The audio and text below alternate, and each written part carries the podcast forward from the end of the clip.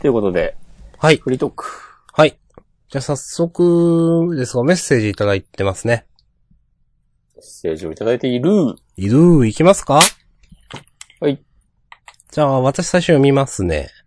お願いします。はい。えー、ラジオネーム、浜野仮メドさん。おしこまんさん、明日さん、こんばんは。えー、僕は最こん近、ポケモンカードを始めたのですが、仲の良い友人に、えー自分のカードを貸して対戦するにとどまっており、頭の中では、えーこういうデッキを作ったら面白いな、などと思っても、やる相手も一人だし、現状なかなか購入に至らない、ハマりきらない状況です。MTG のお話をよくされるお二人に質問なのですが、カードの仲間を作る方法や手順を教えてくれないでしょうかまた、スタン落ちに対しての思うところがあればお話を聞きたいです。ということで。はい、ありがとうございます。ありがとうございます。ということって、なかなかね、カードゲーム、やる友達がいない問題っていうのは、カードゲームで1番か2番に大きい関門ですよねっていうか。そうね。まあ、金がかかるとこれじゃないですか。うん。本当に。で、結構、なんだろうな。まず自分がどのスタンスで遊びたいのかうん。をはっきりさせ、まあいいのか。なんだろうな、自分と同じぐらいのレベル、ああ、難しいな。なんかまあ言いたいのは、例えばその、自分がポケモンカードも世界大会とかあるから、う確か。ん。それを目指すくらいガチでやりたいのか、うん。まあ、エンジョイしたいのかで、その、なんかその友達の作りやすさとかを変わってくるのかなとかそうですね。あの、思ったりもしますが、はい。はい。えー、でも俺もね、ポケモンカードちょっとやりたいなとね、思っているとこなんですよ。お、あ、そうなんですか。はい。うん。なんか楽しそう。ポケモン好きだし。はいはいはい。で、仲間を作る方法のが、この1年半ぐらい、マジギャザを続けてうん。の経験を踏まえますと、まずね、一番最初にするべきなのは、行きつけのお店を作ることだと思う。なるほど。で、店員さんと仲良くなって、で、そのお店でやってる大会にはなるべく顔を出す。なるべくっていうか、まあ、出せるときでいいんだけど。うん。うん。っていうのが、第一歩かな。なんか、もちろんお店の人もよっぽどおかしなお店じゃない限り、定着してくれるのがありがたいと思ってるから、 うん。でもその親切にしてくれるまあ、基本的には。うん。し、うん。で、その、始めたばっかで一緒に遊べる友達があんまいないっていう風に伝えれば、なんか、多分、多分ポケモンカードもなんか初心者向けのイベントとかもあると思うから、その、まあ、ガチっぽい大会もあれば、その、初心者交流会みたいなのとか、あると思うので、なんかまあ自分のその状況に合ったイベントに顔を出す。と、まあなかなか、まあ浜野カリメロさんがいくつうん。なのかとか、どの辺にお住まいなのかとかわかんないので、一概には言えないけど、まあ、豆に通っ、顔を出してると、そのうち、なんかあ、この間のイベントでも当たりましたよね、みたいな人がうんできるから、出てくると思うから、まあそういう人を増やしていいくうちに、まあ別に友達とまでは言わないけど、大会とかで顔を合わせれば普通に話すみたいな間柄になる人は増えてくと思うし、うん。で、そういう人が増えていけば、そのうち、なんか、連絡先とか交換して、そのカードゲーム以外でも遊べるような友達もできるんじゃないかなと思います。なるほど。大丈夫ですか私が思ったのはですね、はい。なかなか例えば、私なんかは、いや、正直、あお店行って、そういうことってハードル高いなと僕は思っちゃう方なんで、うん。あのーもう割り切ってですね、うん。ポケモンカードオンラインあるんですよ。ありますね。それをやってください。 いや、だって、いや、まあ、浜のカリメロさん、うん。なんだろうな。結構その、頭の中ではこういうデッキを作って面白いだろうな、などと思っても、あんまりなかなか購入に至らないっていうことは、自分で結構調べたり見てる人だと思うんですよ。あなるほどね。うん。で、うん、うん。確かに、あの、今、現状のポケモンカードオンラインって、確か英語版しかないみたいなのをなんかで見たんですけど、そうね。うん。あのーそこまでなんか自分でモチベーション上げられる人なら、それでもデッキ構築とかできると思いますし、そんな苦もなく。だからその方が、ごごめんなさい、あんまりポケモンカードオンラインのその、う動きがどうかっていうの分かんない上でごめんなさい、言ってはいるんですけど、その方がなんか難易度低そうだなと正直思いました。なるほど。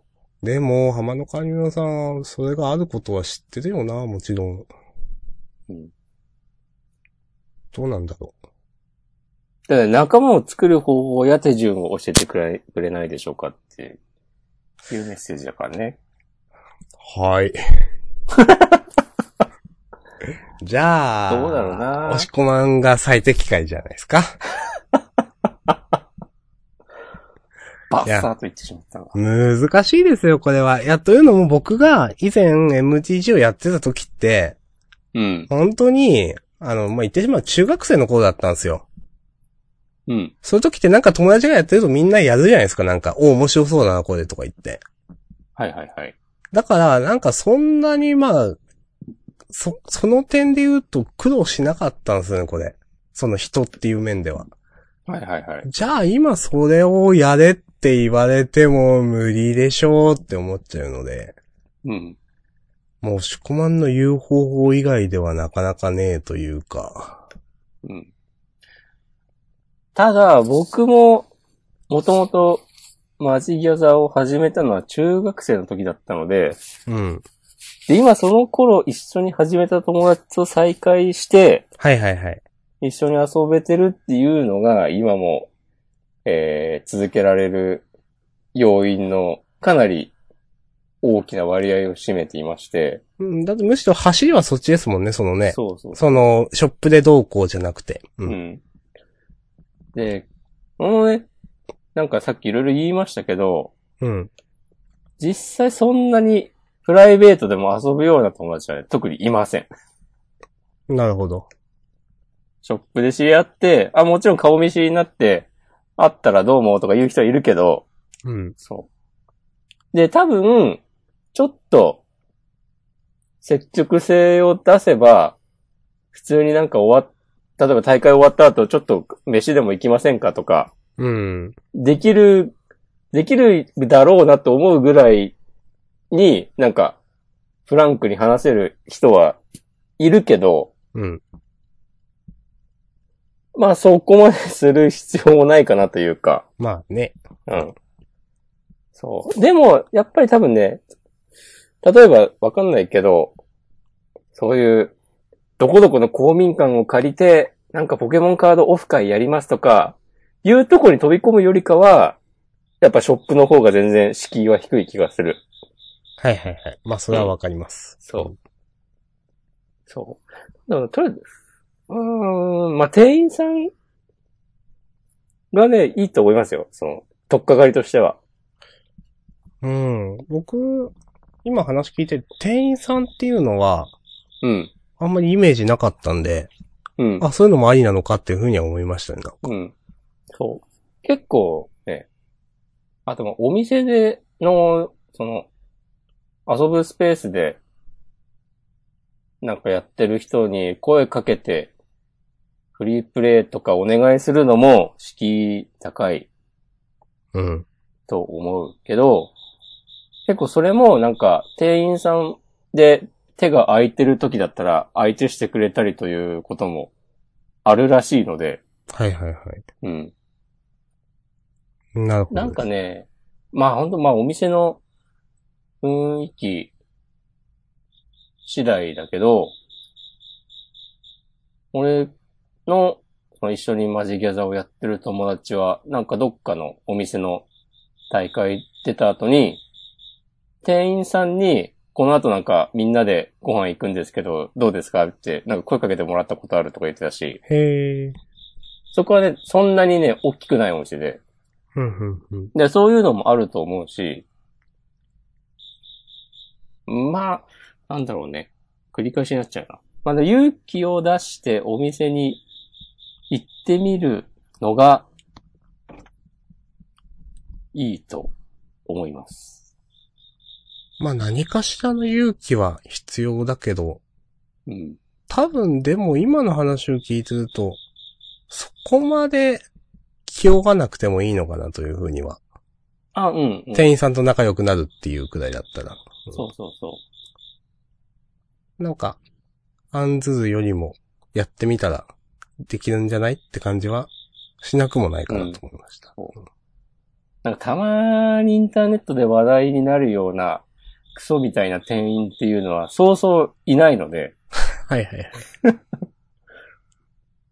僕がマジギアザ関連でいろんなカードショップをこう巡った結果、今のところ見たことないんで。で、パスカードを、その大会で相手になった人でも、まあ年齢層の違いとかもあるだろうけど、基本的にはみんないい人で、うん。みんなその一緒に、もうこのご時世、紙のカードゲーム遊べる喜びをね、こう、全面にみんな出してくれるから、うん。ぜひ、カードショップに、顔を、顔を出し、顔を出すっていうか、まあ、行ったことはもちろんあると思うんだけど、まあちょっと絡んでみるというか。そうそうそうそう。まあ、ポケモンカード担当みたいな人が絶対いるので、うんうんうん。うん。そういう人をうまく捕まえて。ちょっと、せっかくだからお聞きしたいなと思ったのが、ほい。浜野カリメロさんがまあどこ在住ってのはわかんないわけなんですけど、うん。例えば行くってなったら、うん。有名すぎない方がいいと思いますか店。いや、有名なとこでいいんじゃないかな。いいんですかねあ、結構ね、その、地元のちっちゃなショップとかだと、うん。なんかさっきの話と矛盾するけど、なんかめんどくせえ常連とかいるイメージはある。なるほど。うん。はいはい。だからそれは、ある程度大きなターミナル駅にある、チェーンのお店の方が、アメニティドリームとかホビーステーションとかうんうん、うん。あるんですけど、そういうイエローサブマリンとか、うん。ある程度名の知れたお店の方が、行きやすいんじゃないかな。それで、そ、そういう時の、そういうところの方が行かなくなった時も多分気が楽だし、うん。という気がします。なるほど。うん。なんか、カード仲間を作るっていうことに関してはこんな感じですかね。こんな感じで大丈夫かなうん。もしかしたら、例えば、小学生の頃ちょっと一緒に遊んでたやついたなとかいう、あるんだったら、連絡を取ってみるとかね。ああ、それはありかもしれないですね。うん。うん地元に、地元じゃなくてもいいけど、まあ近くにいるのが一番、あり、うん、いいと思うから、まうあ、んそうか、仲の良い友人にはカードを貸してみたりはして、してるのか。まあなかなかね、その、お金がかかることですからね。そうだね。難しいですよね、まあ。うん。まあ、一から好きになってもらうよりかは、すでに好きな人と仲良くなる方がうん。早いかな。で、そのためには、えー、ショップに行くのが早く、手っ取り早くて、で、まずはその店員さんに話しかけて、ちょっとずつ仲良くなるのがいいかなと思います。うんなるほどです。はい。はい。じゃあ、もう一つあの、スタン落ちはい。に関してですが。まああのどうでしょうというか、まあ僕も一応思うところなくはないですけど。お、じゃあお願いします。まあ押し込まんが中心ですけど、MTG, MTG の話は。うんスタン落ち自体はですね、まあ、あのー一応、再度説明をすると、スタン落ちってのは何だって話を一応言うと、まあ、こういうカードゲームとかで、えっ、と、多分いろいろ、ゲームによって違うとは思うんですけど、多分、ポケモンカードもそういった多分、フォーマットなんかな。えっ、と、MTG だと、まあ、スタンダードっていう環境というか、えっ、と、まあ、ルールですよね。ここからここまでのカードを使っていいですという。はい。のがありまして、それで使える、その環境カードっていうのが、ざっくり直近2年ですかどんぐらいだね。うん。に発売されたカード。それが数ヶ月ごとにちょっとずつ、こう、更新されてって、古いのが落ちて、新しく発売されたのが、まあ、使えるようになるっていう、まあ、環境なんですよね。で、必ずしもそれ以外の環境での、えっ、と、まあ、よく、まあ、これ、ジャンダでも言ってますけど、モダンとかレガシーとか、そういうのもあるので、もっとカードプールが広い環境もあるので、スタン落ちしたからといって一切使えなくなるというわけではないんですけど、まあ、スタンダードっていう環境が一、一番かな。まあ、力を持って MTG ではあって、まあそうやってカードが使えなくなったりするとか、まあそのスタン落ちっていうことに関してどう思われますかというところなんですが、うんあのー僕は、あのーまあ、正直あんま大会に出たこともないですけど、僕は。あの、お金はかかるかもしれないけど、ダイナミックに環境が変わるんで面白いだろうなとは思います。なるほど。うん。まあ、どうしてもだってモダンとかレガシーとかだと、ある程度、デッキタイプが固定化しますよね。します。過去に強い、えっ、と、デッキが、あのーまあ、新しいカードが出てきたとしても、そんなその強い力を持ってるデッキタイプっていうのは変わらないっていうのが、まあ、モダンとかレガシーだと思うんですけど、スタンダードはごっそり落ちてごっそり入る。まあ、ごっそり、ごっそりというと言い過ぎかな。まあ、でもそういう感じなと思うので言ってしまえば、一気に使えるカードが変わるんで、一気に一番強い、えっ、と、その環境で一番強いのも変わるし、一枚キラーカードが入っただけでめちゃくちゃ強いコンボデッキができたりとかいうこともあると思うんで、あの、そのなんかダイナミックさというのは、あの、お金がかかるっていうことを抜きにしても、なんか魅力ではあるなと思いますね。うん。だから、あの、いきなり何にも知らない、その、スタンダード落ちっていう知識がない中でカード買っていって、はい、今日からこのカード使えなくなりますとか言われたら、えー、何それとか思いますけど、ちゃんとそういう分かった上でなんか、スタンダードっていう環境を楽しんでいくんであれば、すげえ、なんか面白いよなと思いますけどね。結構前向きに僕はだから捉えてますね、という。うんって感じです。ありがとうございます。どうですか僕も基本的には、いいと思ってます。うん。 MTG の話で言うと、うん。多分一番相手との駆け引きが楽しめるのは、スタンダードで、おー、はいはいはい。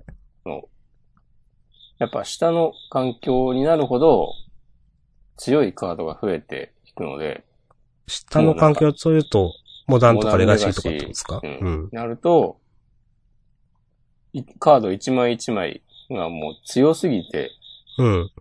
お互いなんかもう先にやりたいことやったもん勝ちみたいなことに、あまあ、あるでしょなりがうね、ちでそれはね。うん。まあ、その前提の上での駆け引きっていうのはあるんだけど、うん。そういうのが、そういうのは僕は好きなんですけど、うん。でも細かい、あ、このクリーチャー今殴らないでおくと次にこれをもし引いたらこれをこうしてとか、相手がも、これを持ってるかもしれないからみたいな読み合いとかは、のゲーム性は一番スタンダードの方が、えーあると思うし、うん。なんかそういう、なんか、遊びの面でも、えーいいと思う、思うし、で、スタンダードのうん。パックが売れないと、そのカードゲームは終わってしまうので、そうですね。はい。そう。下のかん古い、えーカードは、そのパックは生産中止になって、うん。で、その、お店でシングルカードを買うことでしか手に入らなくなって、で、そうするともちろん、その、製造元には利益が、えーいかなくなるので、だうん。からスタンダードが盛り上がってくれないと、その、下の環境で、えーメインにやってる、プレイヤーも困っちゃう。確かに。うん。とかいうと、ちょっと、ちょっと遠くから見ると、そんな感じなんですけど、で、いざスタンダード、まあ、MTG の話になっちゃうけど、うん。やるかって言われると、結構覚悟がいるんそれは、金銭的な話ですかです。まあ、そうですよね。まあもちろんポケモンカードより高いと思うから、全体的に。うん。だからそのポケカはどうかっていうのはまた別なんだけど、うん。そのやっぱりその2年、大体下の値が1年ごとに半分ずつ入れ替わるみたいな感じで、MTG の場合は。はいはい。それをどんどん追っていくのは結構きつい。まあ、本当にちょっうんとした金のかかる趣味ですよね。確かに。で、どのぐらい、そのカードゲームって遊べるかって考えると、うん。スタンダードでデッキを組んで、うん。で、このデッキを公式なイベントで使えるのは1年しかないとなって、うん。で、1年52週のうち、えー遊びに行ける、まあ例えば、月1回、どっかの土日のはいはいは1い日を、その大会出られるって考えたときに、じゃあ1年で12回しか遊べないデッキに、俺はこれだけの金を払うのかとか、確かにね。うん。っていうことを考えると、結構その、下の環境の方がいいなと、いいなっていうか、なんか、最終的にかかる費用がそっちの方が少なかったりする。まあ確かに一つ一つのカードは高いかもしれないけれども、という。うん。確かに言われる通りで、もう僕ら子供じゃないわけですもんね。そうなんですよ。子供の頃だと結構ね、遊ぶ時間があったかもしれないけど、うん。大人なんで、 毎週やってるわけにも、毎週、いや、やってる人もいるかもしれないけど、まあ、それがどれ、どこまで、そっか、スターにかけれるかっていう時間的なものも、まあ、なくはないわけですね。うん。なんかね、ポケモンカードも、うん。確かね、9月1日から変わるんですよ、その、スタンダードの、カードの範囲が。ふんふんふん。ポケモンカードはいつもどういうルールで、その、カードプール変わってるのかはわかんないんだけど、今年の9月1日からのレギュレーションで、ちょっと減るみたいなんだよね。はいはいはい。うん。それで、それを受けての質問なのかなと思ったりしました。おー、なるほどです。うん。ポケモンカードのなんかデッキを組もう、スタンダードで強いデッキを組もうとすると、どのぐらいかかるのかっていうのがわかんないんですけど、あ、で、あと一個思うのは、自分がどういう風に遊びたいのかにもよるなと思っていて、うん。僕は結構、ティア1のデッキを組んで、もう、相手をボコボコにしたいんですよ。はいはい。ティプレイテヤーのィア1とは何でしょえっ、と、その環境で、一番強いとされているデッキ。うなるほど。はい。で、えーそうそう一番強いとされているデッキは、やっぱりみんな使いたがるので、うん。カードの値段も上がりがちで、うんで、そういうデッキを使いたい人は、まあ、かかるお金も上がっていくわけで、うん。で、もちろんその大会に出て結果を出したい人たちは、結構な数いるわけで、うん。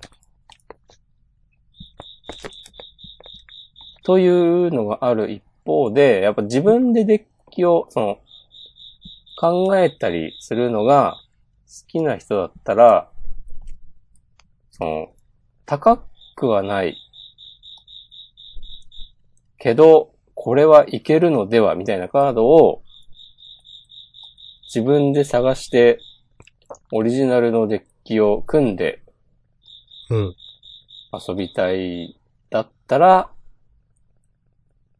スタンダードでもそんなにお金がかからずに続けられるかも。かもですね。うん。まあ、いわゆるなんか、そういうコンボデッキとか時代デッキメーカーみたいな人もいるじゃないですか、多分。なんかそういう楽しみができればいいですけど、でもそういうデッキってなかなかやっぱ、勝てないので、そうなんですよね。で、勝てないとやっぱり続ける気がなくなってしまうので、そうなんですよね。その辺のバランスを考えると、なかなかね。なんか、これ、その大会とか出たわけでもないですけど、例えば、なんか自分の経験として、あこのカードめっちゃいいじゃん、なんかと組み合わせたら最強じゃねみたいなうん。のがあって、作りましたってなっても、いまいち勝ちきれないんですよね、なんか。そうなんですよ。そう。なんか、ファンデッキとか言いますっけ言いますね。なんか、あの、ざっくり、なんか、ファン、どういう意味で使ってたのかあんま 覚えてないですけど、趣味の域を出ないみたいな感じなんですかね。うん。まあ、うまい面白デッキってことでしょ。うんうん。ほんとその域を出なくて勝てるデッキではないんですよね。確かにハマれば強いかもしんないけど、ハマんないじゃん、それ実践でみたいなとか。うん。うん。っていうのが往々にしてあるので、そういう楽しみ方も面白いは面白いんですけど、でも勝てないんですよねっていうのが実体験です、僕の。そうね。僕でもその辺はバランスそうだよな。そうです、バランスですね。そういううん。そういうデッキでもやっぱそのお店のちょっとした大会だったら、全 3, 3回戦ぐらいの結局うん。結構、なんか、ハマって3勝できて優勝することとかもあるから全然。うん。だから、そのレベルで楽しみたいんであれば、なんかそういうのもありだけど、うん。やっぱその、ほちゃんとした大会に出てなんか、ゆくゆくは全国だとか、そういうのを目指すんだったら、多分それでは立ち行かなくなるので、その辺のなんか自分がどうしたいのかとか、そうですね。はい。まだそこまで考えるようなとこではないのかもしれないけど、うん。まあでも、そうですね、お金の話になるとそういう話にもなりますからね、まあ。うん。うん。ただ、ポケモンカードは、やりたいです。やりたいのかそっなポケモンカードの話も今後聞けるかもということですね。そうですね。この間さ、この間じゃないか。今日、ちょっとこの話を受けて、はい。ポケモンカードのこと調べてたんだけど、はい。なんかびっくりしたのが、はい。毎月新パック出てるんだよね、最近。ええー、すごいっすね、それ。すごいよね。すごいっていうか意味わかんないですね。うん。 なんか、どのぐらいそれで環境が変わるのかわかんないけど、うん。だいうどうなーんん。だそのゲームバランスとかどうなんだろうって思うけど、そうそうそう。まあ正直ね、そういう話ですよね。あの、うん。あの、マジック、MTG はね、ウィザーズ・オブ・コースト社の人がね、すごいな、 何ヶ月何年も時間かけてね、 ず作って、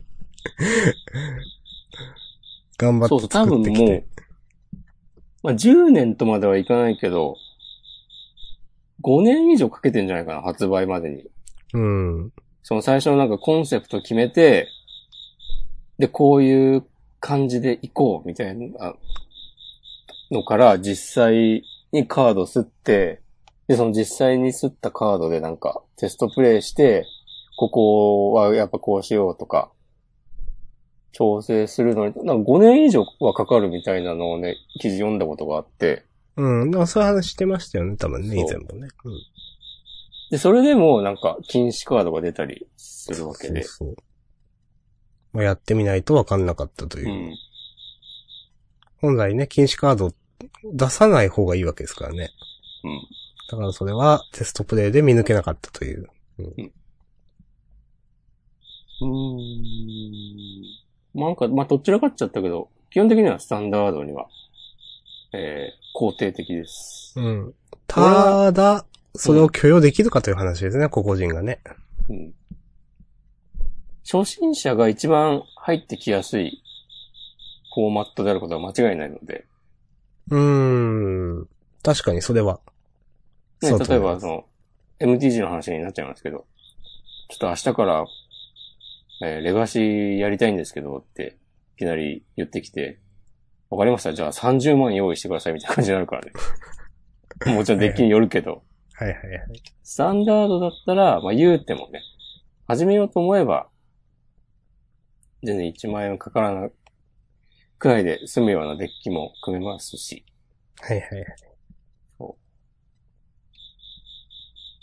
俺がね、ポケモンカードやろうかなって思っているのも、その、9月からスタンダードのレギュレーションが変わるからっていうのも大きいし、あ、なるほど。じゃあかなり本当タイムリーな話題だったんですね、これ。そうですねうん。俺かもしんないな、浜野カリナさんは。じゃあ、 浜って横浜のよことじゃなかったんですかね。え、どういうことですかあ、いや、なんでもないです。全然、まとまってない感じしますけど。まあ、いいんじゃないでしょうか。大丈夫ですかはい。この辺に、ね、30分くらいかけてしまいましたが。はい。ということで、浜のかりめさんありがとうございましうんた。あの、また、メッセージいただけますと幸いです。もし僕がポケモンカードを始めた場合、はい。そういう機会があればね、対戦しましょうみたいなことになるかもしれません。かもしれないですね、それはね。未だにね、そうそいの、MTG の話をしていてね、僕もやっているんですがっていうメッセージは一通もないですからね。そうですね。ドラクエライバルズもないですからね。そうですね。いかに人口が少ないかというね。はい。ということで、ありがとうございました。でも、そうは言っても、えー今回もね、そうよく MTG のお話をされてますがってことでね、こんなメッセージいただいたわけで。はい。決してね、無駄ではなかっいやもう無駄なことなんて一つもないですよ。た。ファンタスティック。はい。はい。 はいじゃな埼い玉よ。のね。 イチョウ合剣が。はい。 世界の。じゃあ、お便り2つ目いきますか。はい。じゃあ次、押し込ま読んでもらっていいですかはい。浜中皆さん、改めてありがとうございました。はい。えー、じゃあ続いて、ラジオネーム、クソミソウさん。いつもありがとうございます。はいえー、島根のメディア王こと明日さん、チャイドルこと、押しこまんさん、こんばんは。こんばんは。こんばんは。前々回は怖い話ありがとうございました。まさかここで押しこまんさんの守護霊のお話の続報が聞けると思わなかったので嬉しかった です。求められてるんですね、これ。すごいよ。クソミソウさん、子さんですね、 うんありがとうございます。ありがたい話ですね。はい。さていやほんとそうジャです。ンダンの神回、かっこなんとなく記憶に残っていた回なんですが、しこまんさんが、元気が取り柄の女の子、好きな科目は音楽と体育、お化けが苦手でちょっぴりお寝坊さん、お父さんの書庫にあった本の中で眠っていたケルベロスとの出会いで魔法のカードを集めることに、世に災いをもたらすという苦労カードを集め、桜カードに変えた、というカードキャプター桜のキャラクター紹介文に日本語で OK とやたらと絡んでいた回です。くすっとしてしまいました。はい。はい。ということで、ありがとうございまありがとうごす。ざいました。そんなこともありましたね。ありましたね、こんなこともね。なんか、これキャラ紹介っておかしくねみたいな感じでしたかね。うん。 結局、カードキャプター桜の話をしたはいいけど、僕は全くあの後見ていません。はい。はい。もう見てないですけど。アマゾンプライムとかにあるんですかねなあんのかな調べますいいか。うん。なんか調べる気配ねえなと思いながら。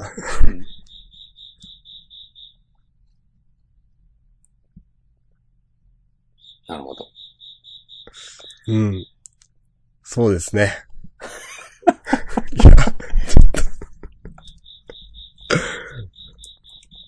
別に、これでも話を広げるようなメッセージでもないでしょ。はい。これについては。カウキャプタそうでーすね。桜のことは、僕はね、ほぼ知らないですからね。通ってきてないですもんね、初代もね。うん。漫画だって通ってきてないし、うんアニメの最初のだって通ってきてないしという。うんで、僕もにわか、オブにわかなんで、うんもう、これ以上ね、何も話をできないですね。はい。はい。あ、で結構でもいろんなとこで配信は、してたのかなほー。そうなんですか ?Hulu、ABEMATV、バンダイチャンネル、ニコニコ、NHK オンデマンド、DTV などなど、いっぱいある。見ようと思えば見られる。でも、Amazon プライムはない。うーん。まあ、またね、その、なん最新話を見れるけど、過去回も含めた見放題サービスで今どうかっていうのはまた違ったりもしますしね。そうね。アニメですけど、はい。これなんだかんだでね、羽バドはね、見続けてますね。私も一応見てますよ。最新話見ましたうん、多分見ました。あの、綾乃ちゃんが、なんだっけ名前忘れちゃっあた。ピンク髪の子を圧倒する話でしょ生理ガヤさん。そうそうそ桜子ちゃんだっけう。うん。何あの話って思っちゃっその心は。た。綾乃ちゃん、あんなキャラだったのっていう。うん。そうあの辺をね、してよくわかんないですよね、なんか。試合中、試合が始まっ、始まる前からか。そのバドミントンのことになると急になんか、心を失った冷酷な殺戮マシンみたいになってさ。うん。あなんのか、、ま、漫画でも、うん。ちょっと唐突感あるなと思っってたんですよ、確か。あ、カオルコちゃんね。間違えてましただ漫画の方がまだ緩やかになんか描いてた気がしたんですた。よ。うん。なんかだいぶ、キュッと押し込んでるなっていう印象がありましたよ、やっぱアニメは。うん。なんかさ、その原作を読んだことのある人が、その原作の内容を保管しな、脳内で保管しながら見る分には、その、ゲームの、なんか、ラリーの描き方とか、すごいちゃんとしてるなと思うから、うん。楽しめると思うんだけど、うん。あのアニメしか見てない人にとっては、うん。なんかもう、登場人物みんな頭おかしいみたいになって。いやもうほんとね、ほんとそうだと思いますよ。。まあ雰囲気で見るアニメですよね。うんまあなんか、あの、ああいう、か、覚醒とも違うか、魔王キャラみたいになる。うん。押し込まん嫌いそうなやつだなって思って見てました。あれはさ、なんでああなったのなんか、どっかで、うん。多分その、コニーなんとかっていう金髪のキャラがいたじゃないですか。はいはい。あの、綾乃ちゃんのお母さんに、教育てられたというか仕込まれたというか。ん。うん。で、それで、なんか、もうお母さんなんていらないだかそんなことになって吹っ切れたみたいな、多う分。ん。うんそこからの話ですよね。闇落ちみたいなのは。そうだね。そう。なんかあの闇落ちもでもよくわかんないんですよね、なんか。うん。闇落ち、なんか日の丸相撲に闇落ちがマイナスかっていうとなんかそうでもないような、なんかよくわかんない描かれ方をずっと漫画でもしていて、うん。結局これはいいのか悪いのかと思いながらわかんないまま読んでるんですよ、僕。うんなんか、その辺正直なんか、正直どうなんだろうなと思ってます、ちょっと。いや、わかります。結構さ、あの、アマゾンプライムのユーザーレビューだとなんか評価高いんだけど、ほうほうほうん。そんなかと思って。いや、なんかその、単純にその作画とか、う。いや、すごいですよね、あれは本当に動ねか。し具合とかはすごいと思うけど、あの物語としては、多分だけど、原作からアニメ化にあたって端折った部分がなんか全部裏目に出てる気がする。うん。が、結構なんかそういう方針で作ってるんだろうけど。うんん。よく、その、まあ、ニコニコ動画とかで見てても、うん。あまた、アニメオリジナルみたいな感じのコメントは見る気がしますね。ああ、そうなんだ、やっぱ。うん。あ、あとなんか、わこれは私の偏見ですけど、うん。ああいう、その、魔王キャラ化みたいなのって、うん。結構ネットでは、プラスに捉えられるイメージがあって、うん。それもあるのかなと思ってますけどね。お、明日さんのネット民事数。うーん。例えば、僕も、あんまりごめんなさい、きちんと覚えてるわけじゃないんですけど、サキっていう麻雀アニメあるでしょあ、僕全然わかんないです。あるんですが、はい。なんか、それの主人公も多分ちょっとそういうところがあって、うん。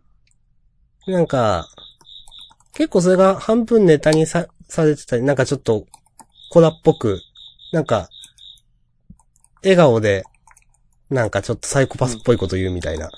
うんあのーちょっとネタにされてるところはあって、結構多分あの、羽バドでも、うん羽先のキャラって、受け入れられる方だと思うんですよ。そういうのを考えると。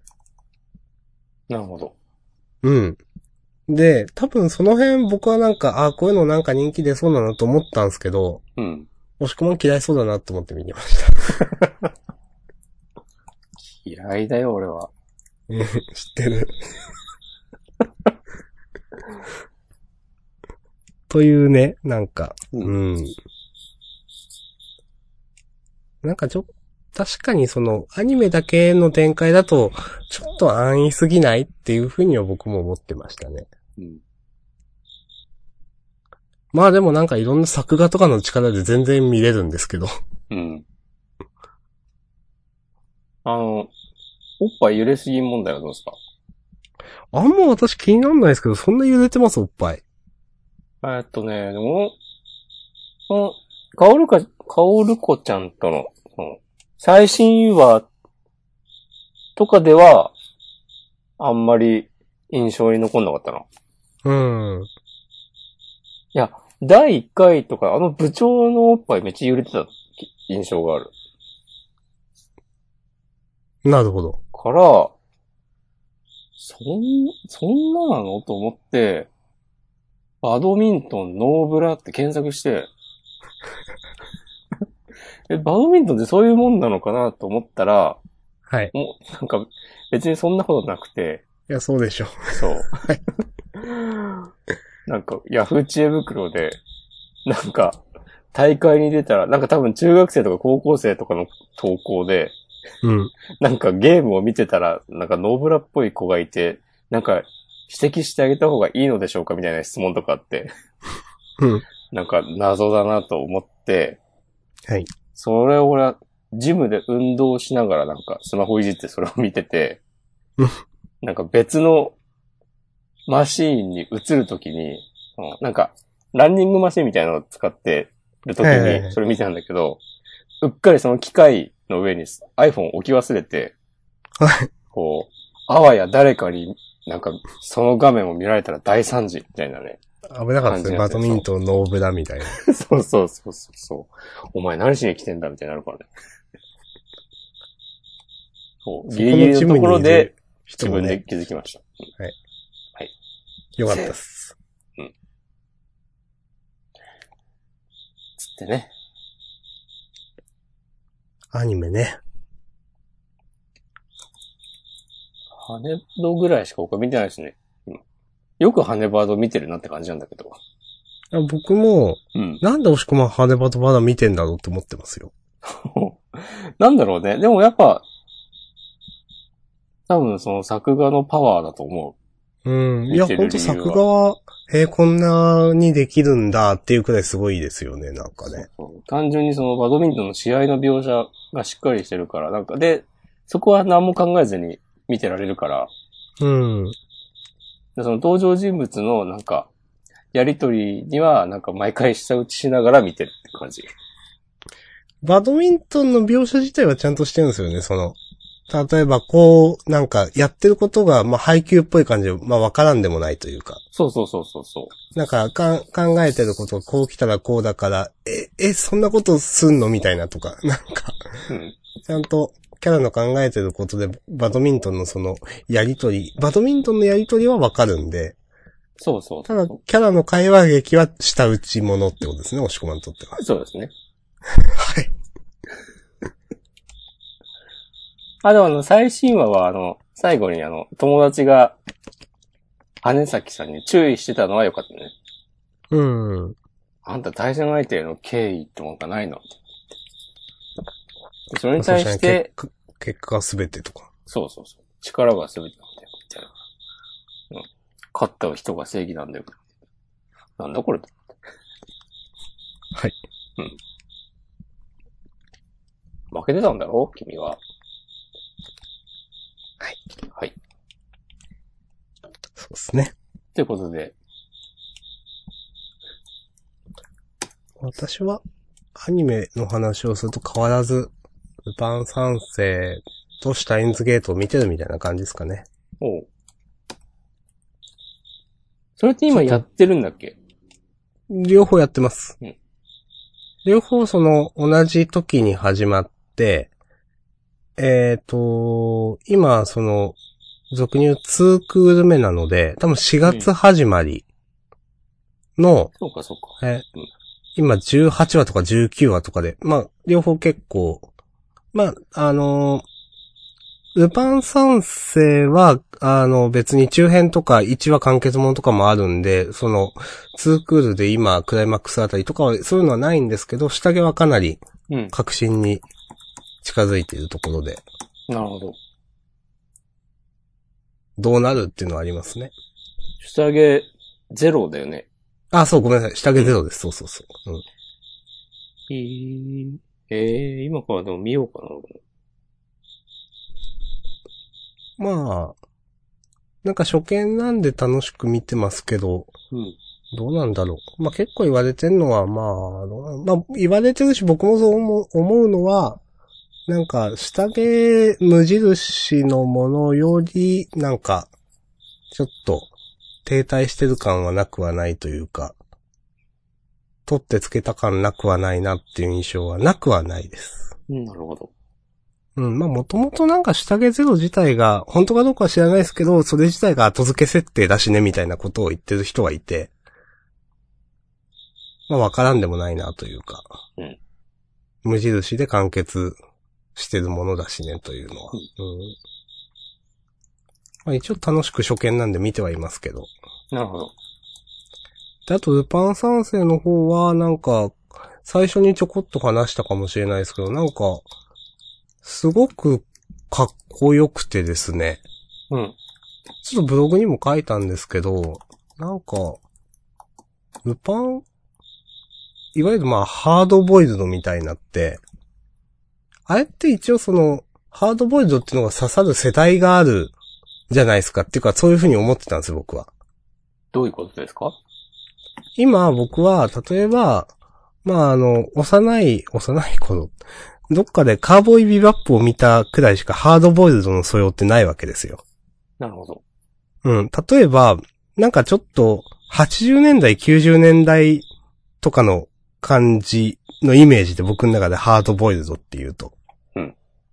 わかんないけど、シティハンターとか、危ないデカとかってハードボイルドなのか知らないですけど、なんかそういう印象があったんですよ。なるほど。だから、自分の世代がなんか見ても、そういうのにかっこいいって思うのかなみたいに思ってたんですけど、なんか、すげえルパン三世、そのパート5見てて、かっこいいなと思ったんですよ、なんか。うん。それがちょっと意外で、自分の中では。うん。あのーそういう楽しめる素養ってないと思ってたんですけど、うわ、なんだこりゃーって思っていて、一人で。うん。クーってなってました。もう、ドハマりじゃないですか。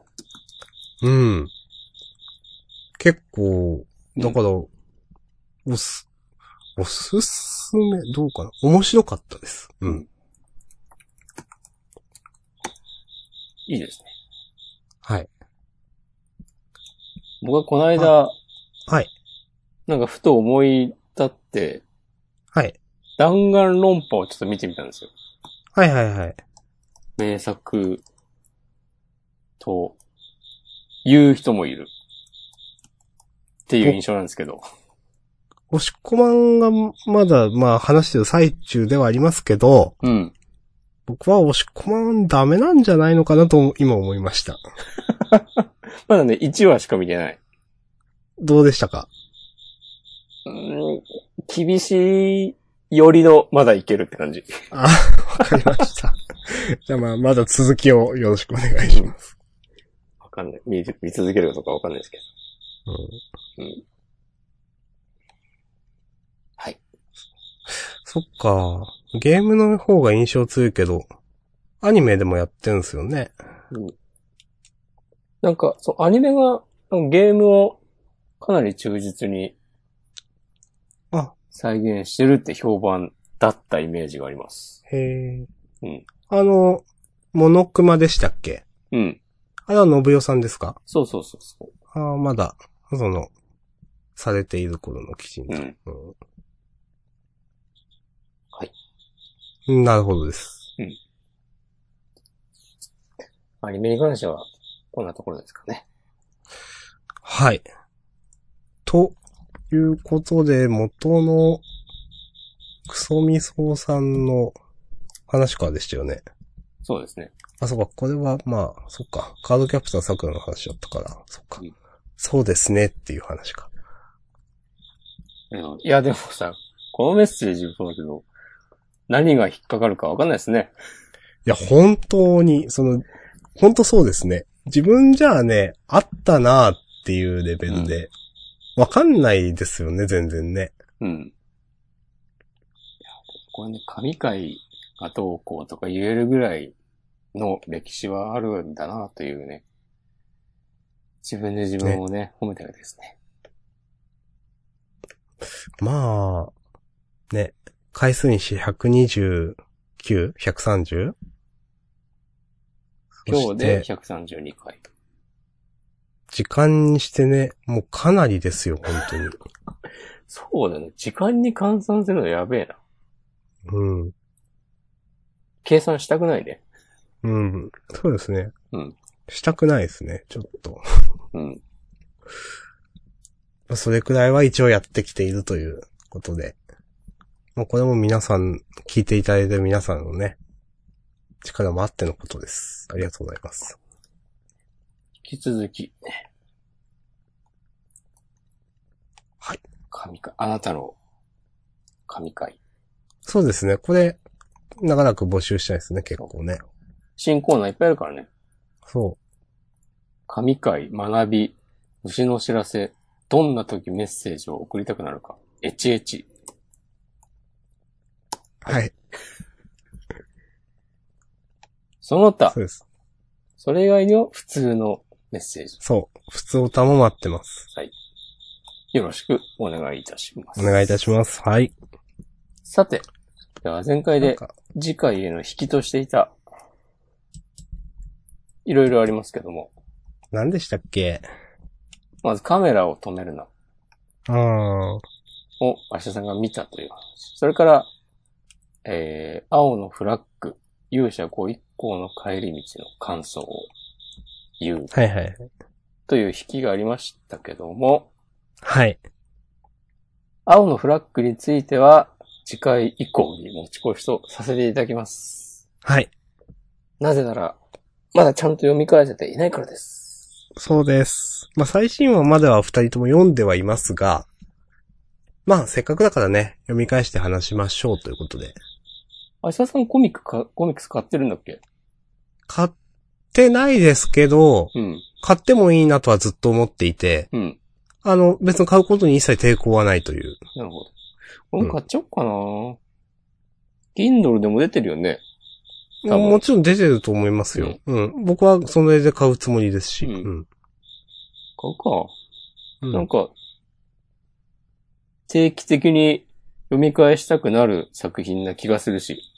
わかります。うんうん。あの、全然、Kindle、単行本として持っとくというか、Kindle として持っといて、損はないというか、うん読みたいなと多分思うことがまた今後もある漫画だと思います。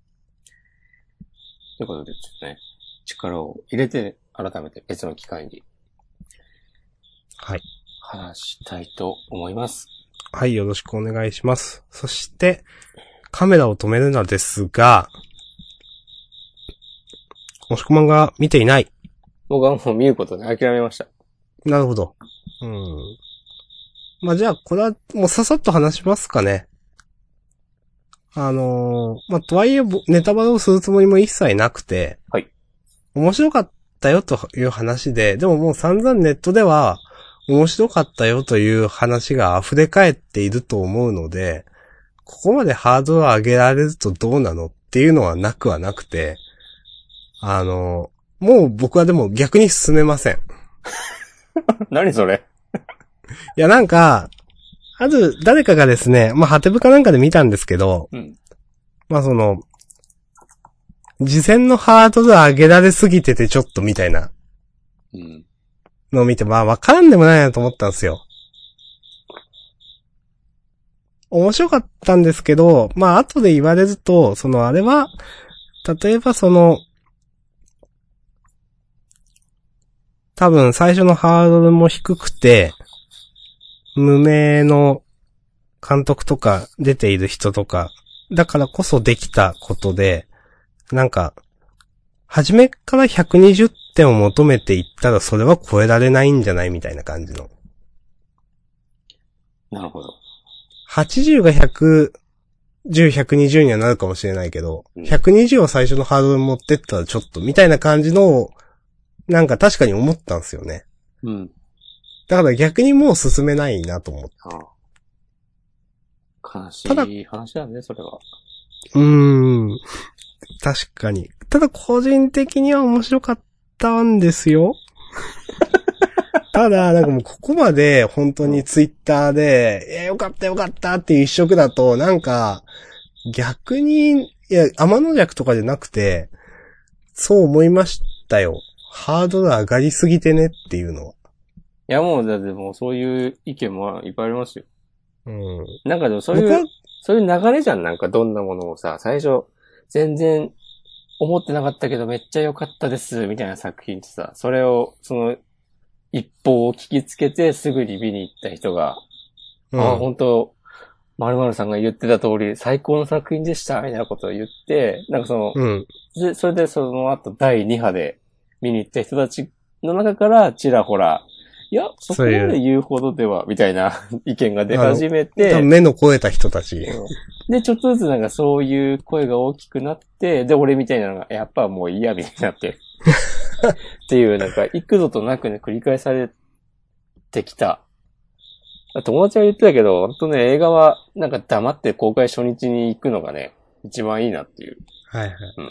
まあ、僕もほとんど、本当に、ごく、まあ、数人というか、まあ、四五人くらいが見たって言ってて、まあでも全員面白いよっつってたくらいで、へえ、面白いらしいね、くらいの状態で見に行ったんで、良かったなと思います、今では。まあ、ということで、まあ、ネタバレするつもりもないですし、あの、まあでも、個人的には面白かったけど、なんかそんな感じになっちゃいましたね、みたいな。ところでこの話はいいです。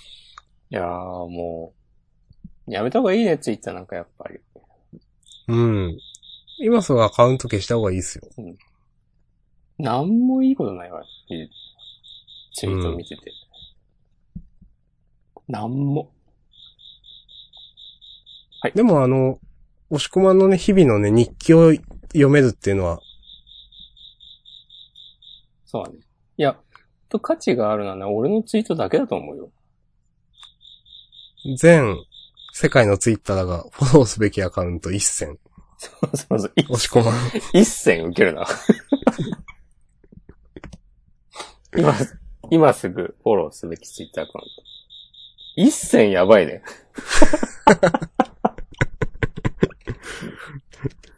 はい。はい。ありがとうございます。 あの、押し込まんのあの、日々の日記結構僕は楽しく読んでますよ。うん。はいあれね、やっぱね、マジヤザのこと書くとね、誰もライクをつけてくれないです受ける。ね。うん。受けるよまあね。一応説明すると、あの、押し込まんが日々ツイッターで手書きで書いた日記をアップしてるってことでいいんですかね。そうです。うん。まあ、いいんですけどね。いや、押し込まん結構そういうことちゃんと続けるの偉いっすよいね。や、でもね、今週はね、かなりやばかったよ。いや、とはいえ続けるじゃないですか、なんか。今日一週間分、まとめてアップしたからね。いや、そうなんですけど。いうん。やなんか押し込まん結構自分ルールをきちんと守る人って印象があって。いやー、無理無理。でもいつの間にかフェードアウトするから。ああ、まあまあ、じゃあもうこれ以上は褒めないっす。そうです。え、はい褒めてよ。いやいや、もう、もう褒めないっす。いやいやいやいや、今、なんかね、今、今月じゃ先月、続いたから、1日から31日まで。うん。これでもう綺麗に終わっておけばよかったのではという気持ち は、割とあるけど、8月1日にもう続けてしまったので、あ、もうやるしかないよと。もうちょっとやってみるかというところで、このままちょっ順と当先週やばにかったと。続けば、まあ、年明けたタイミングでどうするかだよね。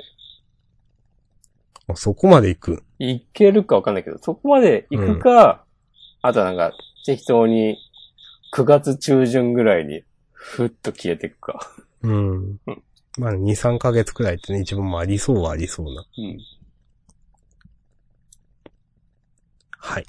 ななんかね、もともとは、あの、ツイッターの、モーメント機能を使ってみたいなと思って。はいはいはいはい。で、1ヶ月経ったら、その、今月の日記ですっつって、まとめたらいいのではと思って、始めてみたんだけど、うん。いいのではとか別になくねみたいなことを途中で思ってしまって。とか別に、モーメントとかどうでもよくねみたいな感じになって。ああ。うん。なんか日記だけは続いている。もしこまんのあの一連の日記を、うん、トゥギャッターでまとめてやろうかなと思 って。じゃあ削除依頼出します。ちょっと今日お考えてました。うんはい。はい。はい。ということで。じゃあさっきの引きの中のもう一つあの、勇者ご一行の帰り道ですか。うんも MO さんに進めていただきました。ありがとうございましありがとうございました。坊主ビーツの平野先生でしたよね、確か。た。そうです。うん。間違いなくどうでしたそすいや、めちゃめちゃ良かったよ。なんかね、あの、いや、僕も、いや、え平野先生できるじゃん、みたいな。俺はね、あの、ジャンププラスで読めます。あ、そうそう。まあ、なんでぜひ、いつまで公開かわかんないけど、あ、あの、じゃあ、あの、ポッドキャスト配信の時は URL も貼っておきます。あ、よろしくお願いします。まあ本当にね、その、ジャンダン本編では今まで散々叩いたボールビーツの平野先生ですけど、叩いたて。そんな、そんなゴム体な。まあでもなんかね、あ、なんかよくわかんないねってずっと言い続けた先生だったと思うんですよ、なんか。うん。でもなんか、勇者ご一個の帰り道めちゃくちゃまとまってるなと思いましたうよ、んなんか。その、きちんとね、この、読書を裏切る、どんでん返しもあり、そうそうそう。で、そのどんでん返しも別に嫌じゃないんですよね、なんか。うん。え、何がとかじゃなくて、ああ、なるほどねってなるどんでん返しだったんで、普通に、楽しく。楽しく。うん。おー、ああ、そ、ええ話やん、みたいな感じで読み ました。なるほど。はい。きり、どこだあ、あんあったあったあったあった。いや、今、探してた。なるほど。まあ、いや、まあ、やっぱね、こう、これはね、あんまり内容をね、言わない方がいいよね。そうですね。まあ、い、言うの野暮みたいな、うんもう、漫画かなまあ、どっちかっていうと。うん。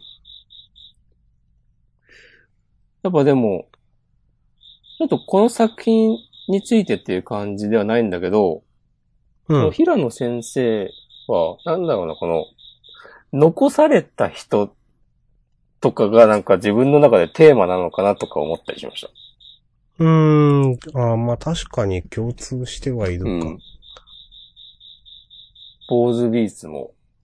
で、ぼなんか、で、そういう、んのを書きたいっていうのがあって、あったとして、うん。で、坊主ビーツは、それはなんか、その、ジャンプとの連載っていう、その、市場命題と、の中でそのテーマを、こう寄せ作っていったたってことです結か果、なんか、うまく、はまれない部分があって、うん。うんなんか、読んでても、うーん、みたいな感じになったけど、今回はそれが、パシッとハマってんなという印象でした。うん。うんなんか、どっちかっていうと、坊主ビーツでも、うん。なんかしっとりしたシーンとか雰囲気ってすごくあったと思うんですよ。うんで、勇者ご一行の帰り道は本当それが前面に出されてたじゃないですか。うん。だから本当になんか、さっき押し込まんが言った通り、なんか、本当に気兼ねなく書きたいものを書いたらこういうのなのかなって感じはちょっとしましたよね。まあ、このね、連載するようなものではもちろんないので、うん。次回作がどんな感じになるのか、未知数ですが。わかんないですけどね。うん。うんまあでもこれでね、評価されてね、なんか、ちょっと作風が、あの、こっち寄りになったりしたら、ちょっとそれは楽しみだなという気はします。なんか、こういう、これ、まあこれが本当に書きたいものなのかどうかはわかんないですけど、うん。こういう路線を続けるために、ジャンププラスで連載するのも良いのではと思う一方で、うん。やっぱジャンプに連載してるっていう、本誌に連載してるっていうのは、めちゃくちゃでかいことなので、うん。どっちが平野先生にとっては幸せなのだろうとか思ったりしました。これはね、知らんけどの話ですね。まあね。まあ知らんけど、だけどなんかありますよね、そういうのはね。そう。なんかあの、サンドイッチマンがやってる TBS ラジオのジャンプの番組に、ラジオジャンプ。そうそうそうそう、あの、スケットダンスの、やばい忘れちゃった。えーっと、藤巻先生じゃなくて、 篠原先生。あ、そうそうそうそう、篠原健太先生が出てた時に、うん。その、ちょうどカナタのアストラが終わりそうなタイミングで出はいはい演してはい。て、で、やっぱ、なんかジャンプ本誌とはじゃね、全然知名度が違うんですよ、みたいな話をしてて、まあそうね。そりゃそうだろうな、その、コミックスの売り上げが、スケットダンスと全然違うみたいな話を確かしてて、うんうん。まあね。せやろうなっていうね。確かにね、そのジャンプで連載っていうのは本当まあ、全孫かの夢みたいなところはなくはないと思うので。うん。本当ね、過言ではないですよ、本当に。このご時世、そんなことはないぜという意見も、まあもちろんあるけど、いや、なくはないですよ、うん本当ジャンプの、いもうだいぶね、昔のジャンプ一強みたいなのとは、ちょっと状況が変わってきてっていうのはわかるけど、とはいえね。サンデー店、六本木ヒルズでやれますかっていうね。はいはい。わかんないけどね。別に、別にやれるだろうけど。 そういうこと言うと怒られちゃう。うん。まあね。まあ、ただ、うん、どうなんだろうな。やっぱ、まあ、読者としては、それこそね、その、ハネバドの先生みたいな、他誌でなんか面白いものが読めるならそうしてほしいな、というのは、まあ一応読者目線としてはなんか思いますよね。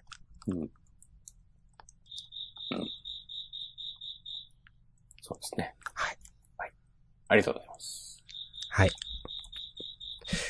ていう感じでしょうか。ですかこの途中に、ね、大事なシーンで入ってくるカラーの絵もいいですよね。こういうのはやっぱ、やべ。あもう覚えてないけど、いいと思いまうんす。僕も 今読み返して、ね、思い出しましたけど。はい。やっぱ絵うまいんだよな。いや、絵は上手いっすよね。え、絵はって言っちゃった。はい。いや、あの絵はうまいんですけどねっていうのはやっぱこのボードビーツ時点での評価でね、この勇者子一行の帰り道を見て、経て、絵も上手いですね、と。ストーリー作り、ね、全く、そつなく、そつなくじゃないな。こう隙がない。完璧に、120%できる。うん。次回作に期待ですね。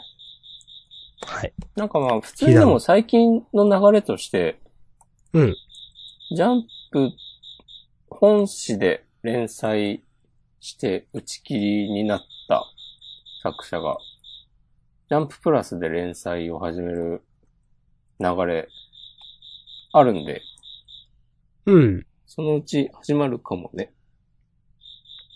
そうですね。それでちょっと力をつけてからまた本誌にっていうのも全然良いと思います。いや、十分ありますよね、本当にね。うん。ね、あの、なんだっけ。平方先生とか、そういう感じでしょ。誰ですか、平方先生って。えーっと、キルコさん。ああ。はいはいはいはい。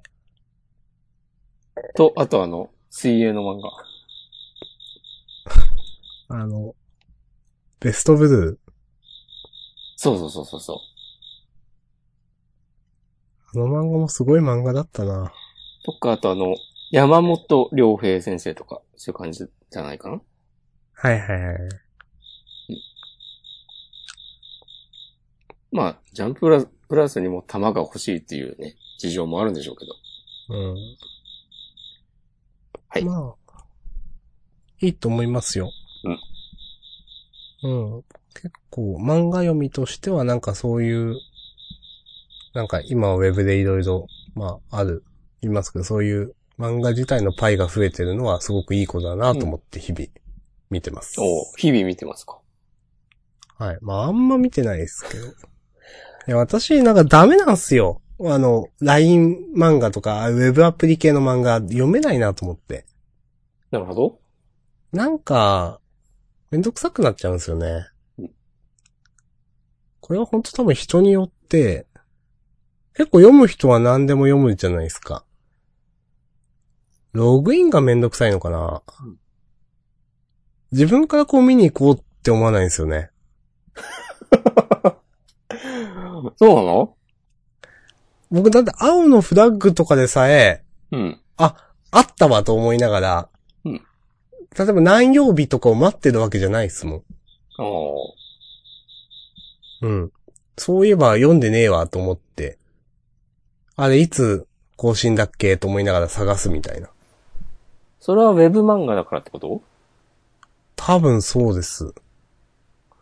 へえ。なんブッかクマー全クしときなさいよ、ブックマーク。そっか。知らんけど。いやー、スマホに入れてるんですけどね。まあ、スマホじゃ読まないよね。そうか。ちっちゃいから、じゃないん単純にそれじゃない、じゃあ、ブックマークするところから始めます。俺も、だって iPhone では全然読む気にならないよ。はいはいはい。 iPad Pro で読んでいます。それは、それはなぜかと言われたら単純に iPhone だと小さすぎるからです。うん。はい。はーい。なんかサンデーとかマガジンもさ、やってるじゃない、ジャンププラスみたいなやつ。ありますね。それは読んでますいや、読んでないっす。そうなんね。僕もなんですよ。なんか、ほん、な、なんでなんだろうな。いや、僕は一応漫画好きを自称してるんで、うん。読んでもいいはずなんですよ。うん。そう。でも全然読まないそ。のがなんか不思議なんですよね。そう。僕は漫画好きを自称してないんで読まなくても許されるんですけど。 いや許すとかじゃないかまあまあ、そういう意見もある。ら。いや許すとかじゃない。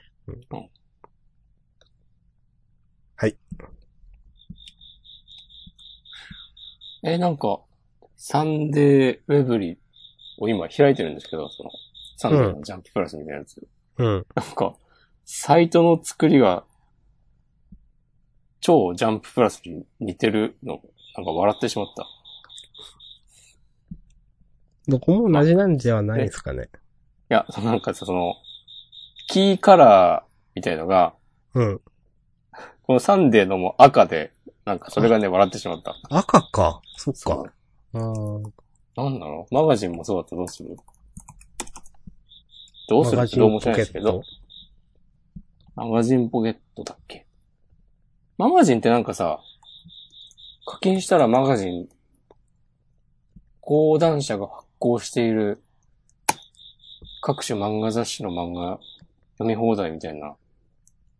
ただし週刊マガジンは除くみたいなやつだよね。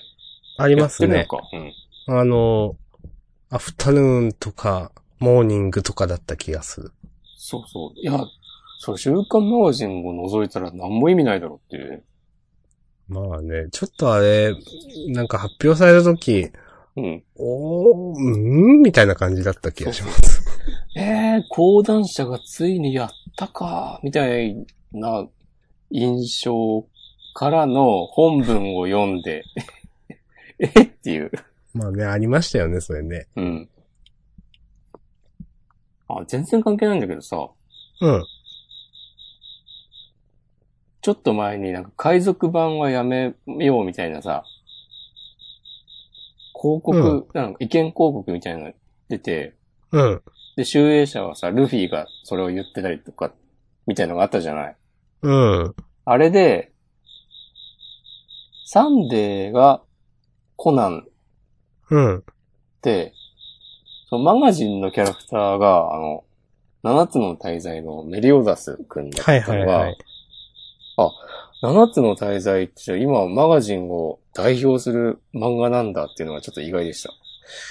そうなりますね。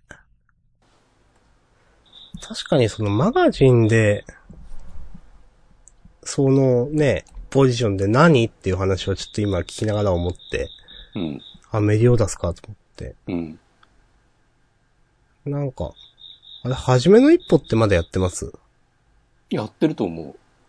うーん、まあ、休み休みなのかなわかんないけど。とかかなと思ったけど。なんかちょっとコナン、ワンピースに比べたらちょっとなんか一段落ちる感じがしちゃうな。してしまったね。うーん。まあ、売り上げのデータとか詳しくチェックしてるわけじゃないので。うん。まあ、印象論でしかないですけどね。うん。まあ逆に言うと、鈴木中葉先生がね、そこまで来たかっていう風に捉えれば、なん確かに感慨深いものもありますね。こうね。やっぱ、すごい人ですね、鈴木先生。ジャンプサンデーチャンピオンと渡り歩いて、うん。結構ちゃんとヒットしてますよねっていう印象。ウルトラレッド以外。ウルトラレッドはそうでもなかったのか。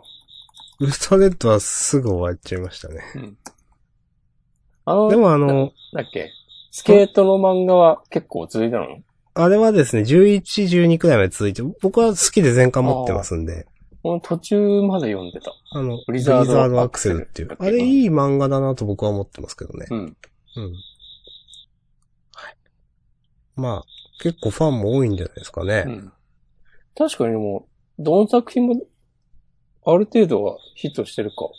そう。あのなんか、宇宙船でどっか移動旅する結構グロいやつ。あれはそんなす、続いてなかったのかなと思いますけど。え、それ知らない。なんか、スーパージャンプ的なので乗ってた気がする。僕と君の間に、かななんか、どっちかっていうと、おねしょた的な子供、少年とお姉さんだったかなが、あ、そうそうそうそう。そういう感じっぽい。ウィキペディアを今読んでます。多分それは 2, 2、3巻くらいで終わってんじゃないかなどうかなうん。えー、とかね。そのことは知らずに今言ってました。はい。はい。 まあでも、基本的にヒットメーカーな印象ですよね。ライジングインパクトからさっき言った、えっ、と、ブリザードアクセル。あと、喧嘩番長とかも結構続いてるんでしたっけえ喧嘩番長混合番混合番長長そんな感じの名前の。そうそうそうそう。ね。すごいですね。そう。やっぱ出前作品全然違うテーマっていうのは、すごいですね。うん。これね、それかでなり評価高いですよ。って面白いので、うん。うんはい。はい。まさか鈴木中葉先生の話になると思わなかった ですけ結構盛り上がる。ど。うん。やっぱやっぱ好きな人ね、僕らだってね、あの、ライジングインパクト読んできたわけで、うん。好きな先生ですよ。うん。もうこれ例によって何とは大体もね、途中までコミックス集めてましなるほど。今は、持ってる。もう売った。た。売りました。はい、 わかりました。ありがとうございます。うん。こんなとこじゃないですか。喋ってますけども、うん。終わりますかぼちぼち。うん。まあまあ、1時間だって、25分とか30分とかなので、今週、ここまでにいたしましょう。はい。はい。次回への引きは、青のフラッグ。いけるか最終。 別にいけるか。うん。うんまあ、ちょっと一応ね、一応引きということで。なるほど。